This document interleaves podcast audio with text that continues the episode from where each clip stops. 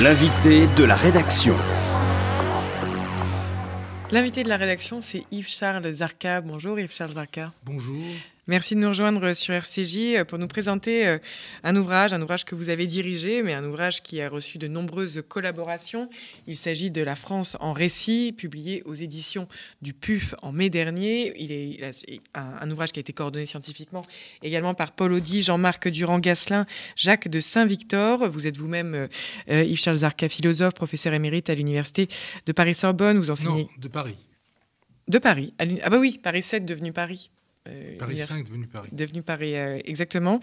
Euh, vous enseignez également à, la, à, Pékin, à la Pékin University et dans plusieurs autres universités à travers le monde. Je fais là votre biographie officielle. Vos recherches sont au carrefour de la philosophie contemporaine, de l'épistémologie des sciences sociales et des sciences politiques. Vous êtes également le directeur de la revue Cité, également au, au, PUF. Et vous avez récemment publié Métamorphose du monstre politique au PUF également en 2016. Les révolutions du 21e siècle, au PUF toujours 2018, point névralgique de la philosophie, au PUF en 2018, métamorphose des barbares et de la barbarie, euh, Mimésis 2019, et j'en passe, c'est absolument justement euh, à la confluence peut-être de tous ces ouvrages et de tout ce qui fait euh, vos, vos, points de vue que nous avons euh, aujourd'hui la, la, possibilité de discuter de ce livre, donc La France en récit, qui est finalement cette interrogation, comment se raconte la France, comment de tous ces points de vue peut-elle trouver une forme d'histoire commune, d'histoire collective, des mots et des histoires donc qui se forgeraient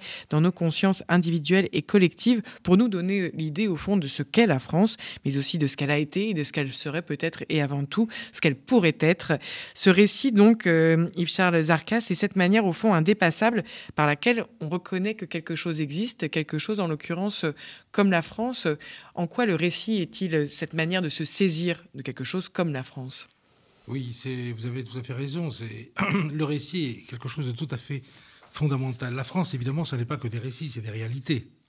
C'est un territoire, c'est des coutumes, c'est des façons de vivre, c'est aussi des, œuvres, c'est des monuments, c'est euh, une population, bien entendu, diverse, etc. Mais tout cela, toutes ces réalités, elles prennent sens, elles prennent signification qu'à travers des récits. Et il y a des récits évidemment très divers en France. Hein. Si vous interrogez euh, les gens de Marseille, si vous interrogez ceux de Strasbourg ou ceux de Brest, vous aurez des récits évidemment différents. Euh, disons différents, éventuellement convergents.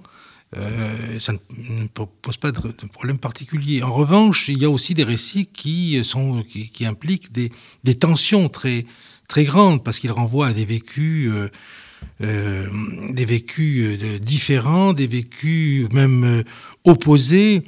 Et donc, et aujourd'hui, on voit comment la question du récit est une question centrale dans la mesure où des récits s'opposent. Hein, des récits s'opposent entre eux. prenez par exemple le, cas des, des, récits de ce qu'on appelle les post-coloniaux ou le décoloniaux. Ça, ça va par exemple, vous avez vu toute la, l'affaire qui s'est déroulée il y a quelque temps au sujet de, la statue de Colbert, par exemple. C'est-à-dire que c'est véritablement une, un affrontement euh, de récits. Alors, il n'y a pas que ça. Hein, il y en a beaucoup pensé, par exemple, à la guerre d'Algérie. Dans la guerre d'Algérie, vous avez des récits qui sont totalement opposés, qui sont... Euh, euh, donc, il y a... Il y a alors, la question du récit est, je le répète, fondamentale parce que c'est à travers le récit que des réalités présentes ou passées, éventuellement futures, prennent corps, prennent, euh, se forment en intrigue et euh, prennent signification. Et donc, euh, on a voulu remettre en, en, première position cette question du récit qui avait été, on parlait tout à l'heure, vous parliez de Pierre Nora et des lieux de mémoire de Pierre Nora, qui avait été mise entre parenthèses par Pierre Nora. Pierre Nora disait à l'époque, euh, il n'y a plus de récit commun. Il n'y a pas plus de récit sur lequel toute la population puisse euh, se converger. Et il n'y a plus que des lieux de mémoire. Donc il y a Versailles, il y a euh, tel lieu, tel personnage, tel événement. Et sur ces, lieux-là, on peut développer la mémoire de ce lieu. Le volume que j'ai publié, La France en récit, euh, est, précisément pour rebondir sur ça et dire que pas du tout. première chose, il est vrai qu'il n'y, a plus de récit unique, unanimement, euh, sur lequel unanimement on convient. Mais en vérité, il n'y en a jamais eu. Il n'y en a jamais eu. Il y a un article formidable d'un historien qui s'appelle Bruno Dumézil dans, dans, le volume et qui montre que dès l'origine, avant le Moyen Âge, les récits de la France étaient déjà conflictuels. C'est-à-dire, il n'y a jamais eu d'unanimité sur le récit. Et il n'y a, en vérité, jamais eu d'unanimité. Cette idée qu'il y a eu, qu'il y a une unanimité est, une, est, un fantasme. Parce que, prenez le récit protestant de la France, il est différent du récit catholique et il est différent du récit juif. Mais c'est évident. Les, juifs n'ont pas vécu la, la, la France, de, l'objet est le même, mais il est vécu différemment. Et donc, et le récit qu'on en fait n'est pas le même. Et donc, alors, si vous voulez, pardon. Mais peut-être pour préciser justement ce que vous entendez par là, et c'est la force d'interpeller cette, cette, notion de récit au pluriel, encore une fois, la France en récit au pluriel, c'est de, ça n'est pas l'histoire. On n'est pas dans, le questionnement purement de savoir euh, la manière dont l'histoire se construit par des historiens et comment elle se transmet euh, euh, par le biais institutionnel finalement d'une chaire ou d'une université ou d'une école. On précise bien que ces récits, c'est l'ensemble de ces. ça n'est pas c'est vraiment pour bien comprendre la, distinction avec la notion d'histoire, finalement, qui peut avoir euh, cette, cette, cette, cette force-là, celle d'unifier, justement, de, mm. donner, euh, de donner corps à un commun. Oui, le récit n'est pas la même chose que l'histoire. Parce que, pourquoi? Mais simplement parce que l'histoire, c'est un récit fondé. C'est un récit euh, qui est, comment dire, qui, qui, a, qui dispose d'un certain nombre d'instruments de vérification des faits, etc. Mais l'histoire est-elle autre chose finalement qu'un récit? Alors, pour préciser, euh, il y a eu toute une école, particulière française, les annales, l'école des annales, euh, qui a, dans la première partie du XXe siècle, remis en question la question de la, la, la, la notion de récit. Euh, Brodel était héritier de cette, de cette école. Mais en vérité, même Brodel, je, je, le cite, juste un mot, je, je le cite, quand il a écrit un, livre qui s'appelle L'identité de la France. Et dans ce livre sur l'identité de la France, il dit qu'est-ce que c'est quoi l'identité de la France? C'est une lutte contre soi. Enfin, il, reprend la notion de récit. Donc, je ne pense pas que l'histoire puisse euh, évacuer le récit. Et euh, le livre de, Paul Venn, par exemple, qui est un grand historien aussi, a montré comment l'histoire ne pouvait pas se passer récit. Donc, euh, Pardon, oui. Mais parce que, encore une fois, pour nous aider à bien cerner cette notion, c'est que, parce que la critique qu'on pourrait faire à celle de récit, c'est justement de ne pas être étayé. C'est-à-dire que le récit puisse être finalement euh, ce qu'on veut bien se raconter, finalement, au coin du feu, comme, euh, comme, euh, comme, comme dans un roman, comme dans un livre. Car c'est ça la force du récit, c'est cette pluralité, mais qui échappe aussi à ce que les historiens interprètent comme les preuves, les preuves d'existence. C'est vrai, il y a, même dans, dans les récits nationaux, il y a toujours une part de fantasme une part d'imaginaire. un peuple euh, euh, euh, fait son récit par rapport à ce qu'il, d'une certaine manière, la manière dont il se voit, dont il se souhaite, dont il aurait aimé peut-être que, fût son histoire. Et donc, bien entendu, le, récit est aussi un, piège, c'est-à-dire qu'il faut faire attention, parce que dans le récit, il y a aussi une part d'imaginaire irréductible. Mais, si vous voulez, si vous prenez un être individuel ou un être collectif, si vous aviez affaire, vous, le récit de votre vie.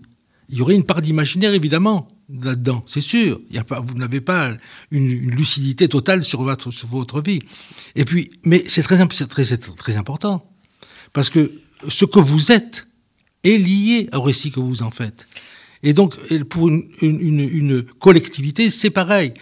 Une collectivité existe dans les récits ou dans le récit qu'elle a sur elle-même c'est valable pour la France, c'est valable pour le peuple juif, c'est valable pour. et, on est. Une, une collectivité n'existe, n'a une, une, une, forme d'unité qu'à travers cette mémoire d'elle-même, ce récit d'elle-même. Et alors, à travers cette notion du récit, on a voulu faire deux choses. Premièrement, repenser la manière dont on écrit l'histoire de France. Premièrement. Et deuxièmement, reposer la question de l'identité de la France. Et donc, ces deux questions, elles sont liées dans euh, le volume et euh, elles, constituent enfin, vraiment le cœur. Alors, si je prends par exemple la, question de euh, l'identité, d'abord, le volume est sous la, comment dire, sous le patronage de deux auteurs. Premièrement, Michelet, fondamental, dont l'histoire de France est absolument inégalable, extraordinaire et fascinante à tous égards. Et deuxièmement, donc c'est un historien, et deuxièmement un philosophe, Paul Ricoeur, sur la question de l'identité justement. Or, l'identité d'un individu ou l'identité d'une collectivité n'est pas une identité, euh, comment dire, intangible, immuable, euh, euh, identique à soi, comme peut être identique à soi une table. Sinon, sinon je, je la casse, ça sera plus une table. Mais c'est un rapport à soi-même. Et donc, c'est ces deux références qui sont très importantes pour nous et qui marquent le, fait que, euh, premièrement, pour euh, euh, Michelet, la France se fait elle-même ce qu'elle est à travers son histoire. Pour Ricoeur, cette identité, elle se fait elle aussi à travers les transformations. Ce qui veut dire que, vous vous rappelez du temps de euh, Nicolas Sarkozy, il y a eu cette histoire sur l'identité de la France qui avait fait des... Un ministère, un, un, ministère, euh, en plus celui de l'immigration, donc ça avait fait un scandale épouvantable qui a duré, qu'on n'en sortait pas. Mais bien entendu qu'on n'en sortait pas. Parce que l'identité était imaginée comme intangible, comme s'il y avait une figure de la France identique à elle-même, par rapport à laquelle on se mesure, et par rapport à laquelle, finalement, tout changement est une dégradation. C'est Marine Le Pen. C'est ça. Tout changement est une dégradation. On va revenir. Non. La France, elle se fait. Et son identité, elle, se maintient, non pas contre les changements, mais à travers eux. Alors, je voudrais préciser un, un point. Euh, euh, on a voulu montrer comment, dans, complexifier la, la, la question de l'identité, montrer comment cette identité n'est pas et, et implique la, la, comment dire la, convergence ou la divergence de récits euh, euh, différents. C'est pour ça qu'il y a tout un chapitre le plus long qui est consacré aux, aux, guerres des mémoires et on est en plein cœur de, de cela. Et euh, donc, euh, mais on n'a pas du tout, ne croyez pas du tout qu'on a une perspective œcuménique. On n'a pas de toute une perspective œcuménique de dire oui, oui, c'est très bien, il y a différents récits, et ben bon, ben... non, pas du tout. Ce qu'on montre, au contraire, c'est que l'identité, c'est un combat, c'est une lutte. Ce n'est pas quelque chose d'acquis, ce n'est pas quelque chose euh, de, déjà fait par rapport à quoi on devrait coller. Pas du tout. Et donc, tous les chapitres sur l'État, sur la République, sur la laïcité, etc., euh, ont pour fonction de montrer cela. Donc c'est un combat, ça n'est pas, ça n'est jamais déjà fait et ni ni. Et donc c'est cela. Complexifier la notion de l'identité sans euh, en montrant la, la, la divergence et les, à la fois les convergences et les divergences des, des, récits qui sont qui sont faits sur la France et en même temps montrer que il s'agit pas du tout d'une vision œcuménique euh, bon mais montrer comment le combat pour l'identité doit être mené et continuer. Mais c'est cette perspective qui est intéressante, euh, notamment pour ces, pour ces, ces chapitres qui vont concerner notamment euh, les mémoires juives, parce que ce que vous dites sur cette appréhension finalement de l'identité par la perspective de Ricoeur, par exemple, qui va être finalement de travailler sur cet écart, cet écart qui fait la reconnaissance possible d'un autre, quel qu'il soit finalement, et la manière dont ces mémoires euh, vont se rencontrer ou non, ou, se ou les, les, les, ajustements ou les désajustements. Est-ce que ce n'est pas notamment, par exemple, si on, si on s'intéresse en particulier à cet article de Danny Trom sur les mmh. mémoires juives au mmh. pluriel, et qui va montrer finalement cet, cet effet de disjonction dans un, entre mmh. un récit national et un récit euh, ancestral et un rituel effectivement juif, qui vont être de deux questions totalement... Euh, euh, c'est-à-dire qui n'ont pas du tout la même finalité, mmh. mais qui vont nous parler finalement de ce que peut être mmh. La France au milieu pour des juifs qu'il qu va décrire comme scindé de l'intérieur. Vous avez raison de, de citer l'article d'Annie Tron sur, sur, euh, sur euh, mémoire juive. Il y, a, il y, a, deux articles sur les mémoires juives. Il y a d'une part celui d'Annie Tron et d'autre part celui de, oui, de Taguieff qui est, qui, qui est, excellent. Euh, les deux d'ailleurs. Alors, Danitron, il prend la, la, la notion Zachor. Souviens-toi. Souviens et souviens-toi, il en montre les deux significations. Premièrement, souviens-toi de la sortie d'Égypte. Donc, souviens-toi de la dit, appliquée à la France, c'est l'émancipation des Juifs. Donc, d'une certaine manière, souviens-toi de la sortie d'Égypte, on le vit à partir de la Révolution française, comme émancipation des Juifs, euh, euh, acquisition de, de, de, la citoyenneté, ce qu'ils n'avaient pas auparavant, euh, étant une communauté comme ça, exclue ou parquée ou, ou en exil. Bon. Un. Deux. Zachor, ça renvoie aussi, souviens-toi d'Amalek. Souviens-toi de euh, la possible extermination dont, tu as, dont cette figure-là peut représenter. Donc, et donc ça, ça renvoie à deuxième aspect, c'est-à-dire, bon, Vichy, hein, c'est la statue des Juifs, etc., le, le, le, la déportation. Vous voyez dans quelle tension on est, nous, à l'intérieur. C'est incroyable, c'est très dur. D'un côté, une pleine adhésion à, à, la République qui est en, en même temps émancipation des Juifs, et en même temps ce souvenir terrible, ce double euh, dimension de Zahor qui anime de l'intérieur. On est tout à fait et pas tout à fait. Voilà. Et, et, d'ailleurs, je ferai une considération tout à fait, tout à fait marginale, mais bon, c'est ça, c'est mon avis personnel. Euh, regardez sur les défenseurs de la République, par exemple, la plupart sont juifs, ou ceux, qui sont le plus radicaux sont juifs. C'est pas pour rien. Donc voilà, et on voit là comment, même au niveau d'un récit, il y a des tensions à l'intérieur.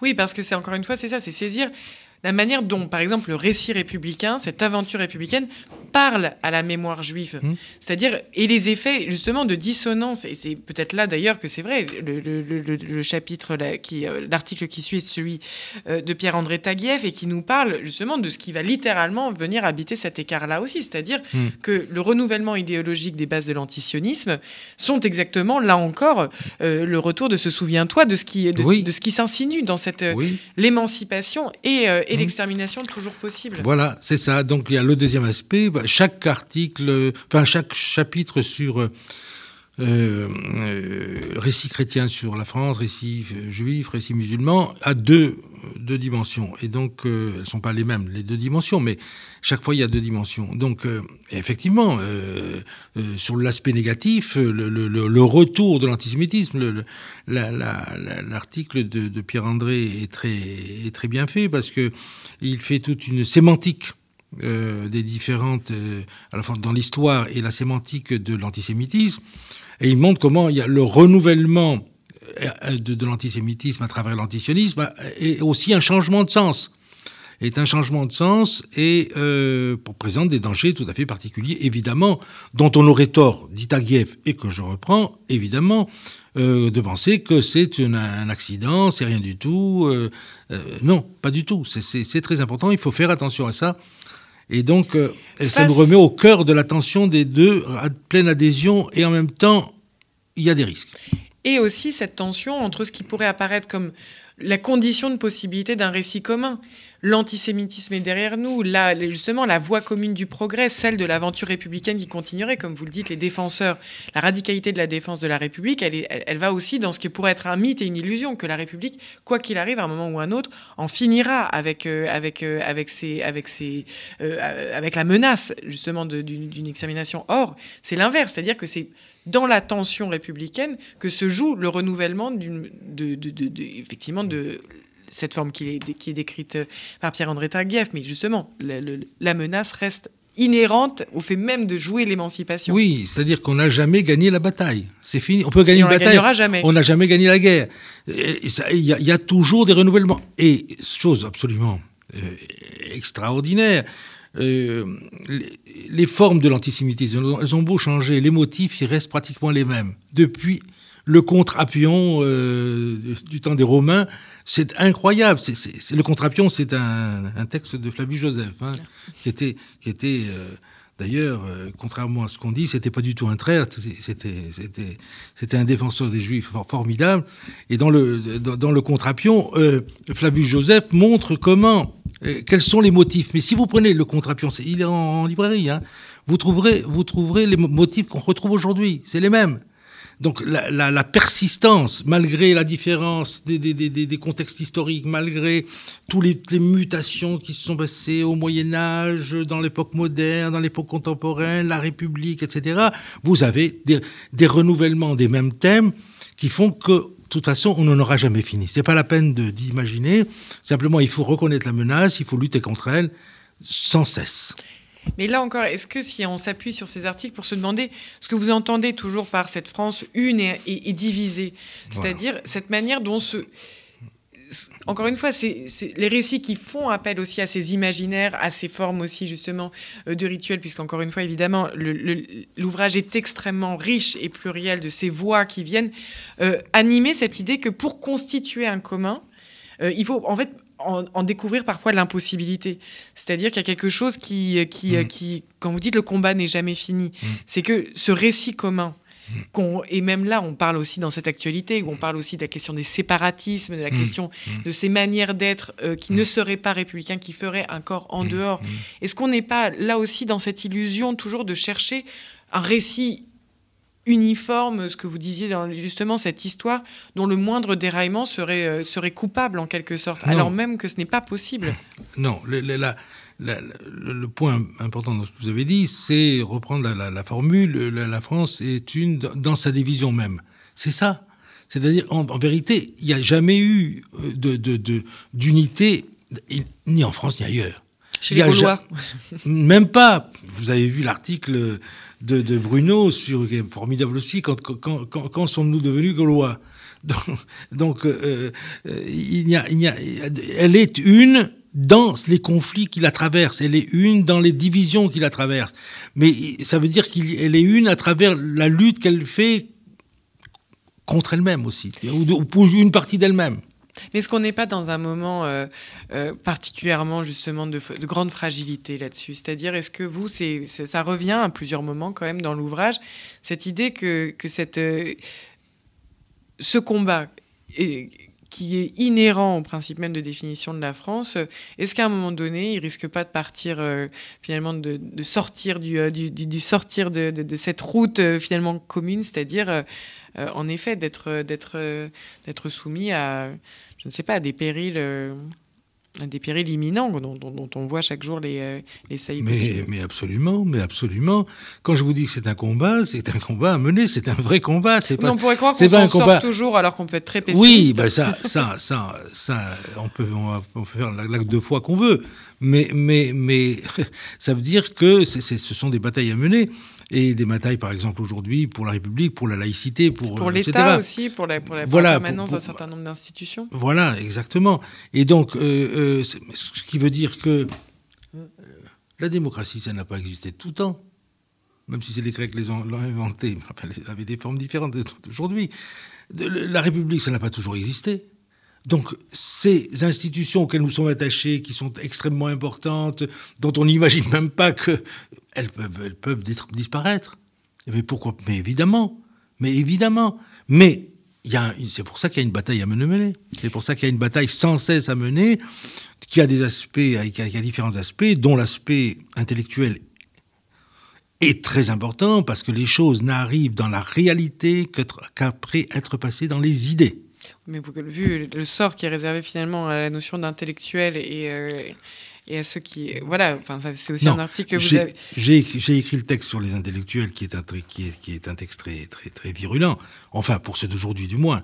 Euh, soi-disant aujourd'hui, soi-disant aujourd'hui, ça n'a plus rien à voir avec les, les figures de Zola ou, ou, de Camus ou de Sartre. Ou, bon, ça, ça n'a plus rien à voir. Les intellectuels aujourd'hui, c'est des, des, des, pantins médiatiques, donc ça n'a rien plus rien à voir.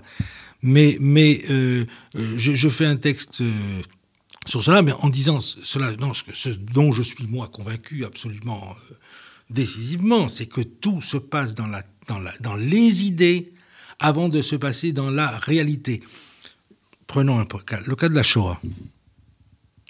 La Shoah n'est devenue, elle n'a pas été conçue d'emblée par Hitler ou les nazis. C'est une idée qui s'est affirmée progressivement et elle a été mise en, pratique tardivement. Hein tardivement. Euh, 41, 42, quelque chose comme ça. Mais moi, j'ai travaillé, par exemple, sur un auteur euh, nazi comme Karl Schmitt. J'ai bien vu dans son œuvre comment euh, il est passé par différentes choses jusqu'au moment où les juifs sont très dangereux, ils sont porteurs de maladies, ils sont porteurs de la corruption du peuple allemand, Et d'une certaine manière, la conclusion, c'est qu'est-ce qu'on va en faire? Eh bien, on va, en finir avec cela. De même que ce de Schmitt, je rappelle d'autres travaux que j'ai faits, euh, a, été celui qui a inventé la croix gammée, mais d'abord littéraire. C'est-à-dire que dès qu'il cite un auteur, il, dit on ne peut pas euh, supprimer les, auteurs juifs. On ne peut pas empêcher un auteur juif d'écrire en allemand. Donc, ce qu'il faut faire, c'est que dès qu'on cite un auteur juif, mettre à côté juif. Comme Léo Strauss, le juif, Spinoza, le juif. C'est la croix gammée littéraire. Elle a été instituée avant, la croix gammée, excusez-moi, l'étoile de David, elle a été, elle a été, elle a été, elle a été créée avant même que euh, pour qu'elle caractérise les Juifs, avant même de, même de devenir euh, cette étoile jaune. Mais ce qu'on peut dire au final est que c'est cette manière de la France en récit, cette manière de saisir ces idées qui nous constituent et qui nous forgent au quotidien, c'est-à-dire d'avoir une manière de se repérer dans l'histoire à l'aune de ces idées-là, c'est-à-dire apprendre à, s'y fier aussi, c'est-à-dire à les regarder comme des outils littéraires et qui littéralement nous définissent au oui, quotidien. absolument. Nous protègent aussi des menaces. Euh, qui nous, à la fois nous protègent des menaces et, et, manifestent ces menaces. Donc il y a les deux les aspects. signes du passé, présent et. Euh, et donc euh, de toute façon, le, le, présent est complètement travaillé et, et, rempli du passé. Hein. Euh, je suis ce dont je me souviens que je suis. Et donc, euh, effectivement, il y a ces, deux, aspects qui sont, qui, sont, qui sont très importants. Et je voudrais ajouter encore un mot, c'est que travaillant sur cette question avec mes amis, que vous avez cité tout à l'heure, euh, on n'a pas voulu, si vous voulez, poser le, le, problème de l'identité de la France simplement au niveau historique et puis au niveau politique. Bon, il y a tout ce grand chapitre dont je vous ai parlé sur la guerre des mémoires, mais il y a aussi tout, le premier chapitre sur, euh, sur la, sensibilité, le goût et l'esprit. Il y a une sensibilité, un goût et un esprit, enfin, qui, qui sont eux-mêmes divers, euh, français. Et il y a aussi la question de la langue. Donc les deux premiers chapitres, le premier c'est sur le, sur le, terroir, le, goût, euh, la sensibilité, l'esprit. C'est-à-dire, par exemple, la question des prix littéraires ou encore ou la galanterie. Euh, la galanterie euh, sur euh, sur sur sur la liste, sur la musique, sur la photographie en France, sur etc.